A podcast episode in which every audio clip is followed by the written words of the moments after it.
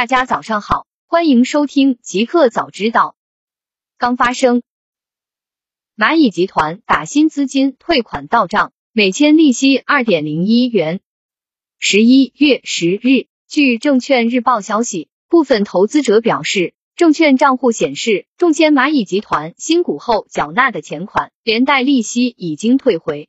其中一位姓徐的女士表示。已如期收到此前缴纳的蚂蚁集团五百股新股的认购资金三万四千四百元以及二点零一元利息。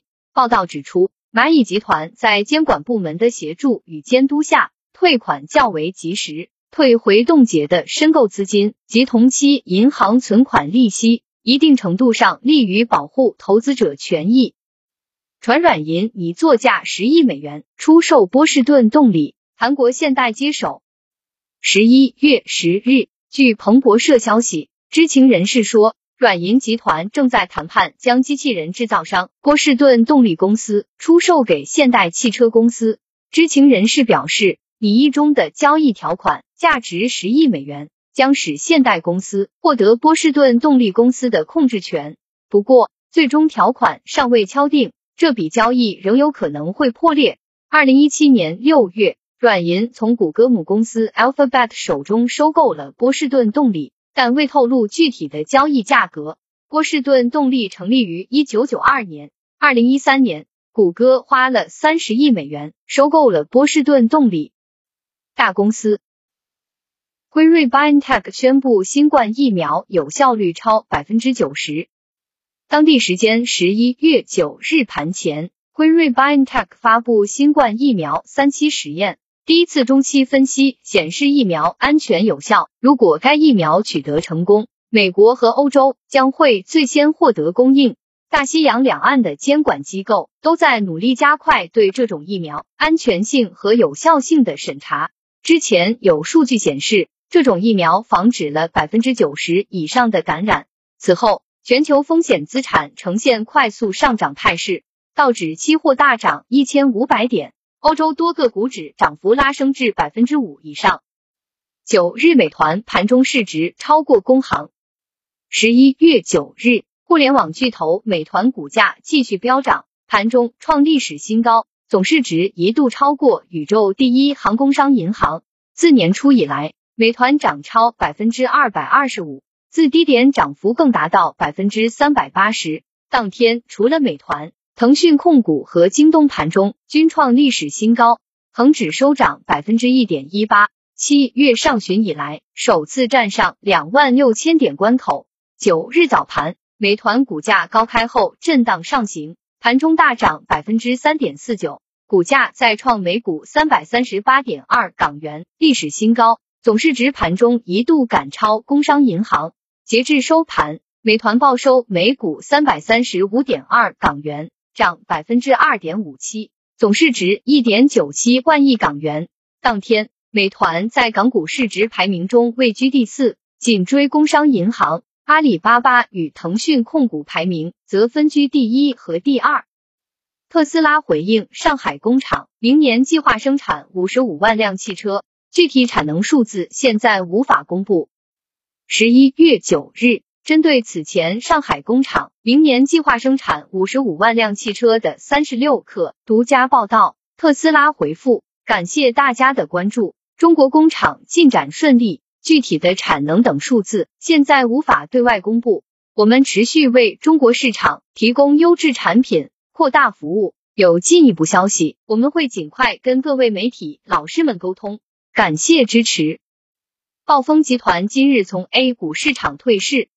十一月九日晚间，暴风集团发布公告称，公司股票将在十一月十日被摘牌。十一月九日收盘，暴风集团报零点二八元每股，市值仅剩九千二百二十六点六九万元。二零一五年在创业板上市的暴风集团，曾被称为妖股，一度飙出三十个涨停，市值最高时一度超过四百亿元。互联网。上维股份并购直播公司星空野望，高度绑定罗永浩。十一月八日晚间宣布，公司拟以不超过五点八九亿元收购成都星空野望科技有限公司（以下简称星空野望）百分之四十点二七股权，并将该公司纳入合并报表。星空野望正是罗永浩直播电商业务最重要的运营主体，背后两大股东黄鹤和小野科技都与罗永浩渊源颇深，而尚伟股份。是全国电缆行业第一家以特种电缆为主营业务的上市企业，目前市值三十七点八亿元。郭明基 iPhone 幺三销量可能会超过 iPhone twelve。十一月九日消息，据国外媒体报道，天风国际分析师郭明基在最新的研究报告中表示，二零二一款 iPhone 暂且以 iPhone 十三命名的销量可能会超过 iPhone twelve。在这份投资者报告中，郭明基指出，iPhone 十三系列将再次推出四款机型，这四款机型的尺寸预计将与目前的 iPhone 十二相同，将会继续使用刘海屏方案，但二款 Pro 版的超广角镜头将升级到 f 一点八六 P 与自动对焦。新产品，索尼公开新品牌 AirPik 主打航拍机。十一月九日，据 Engadget 报道，索尼公开全新品牌 AirPik，该品牌将以索尼的技术为基础，为影视创造者带来航拍机产品。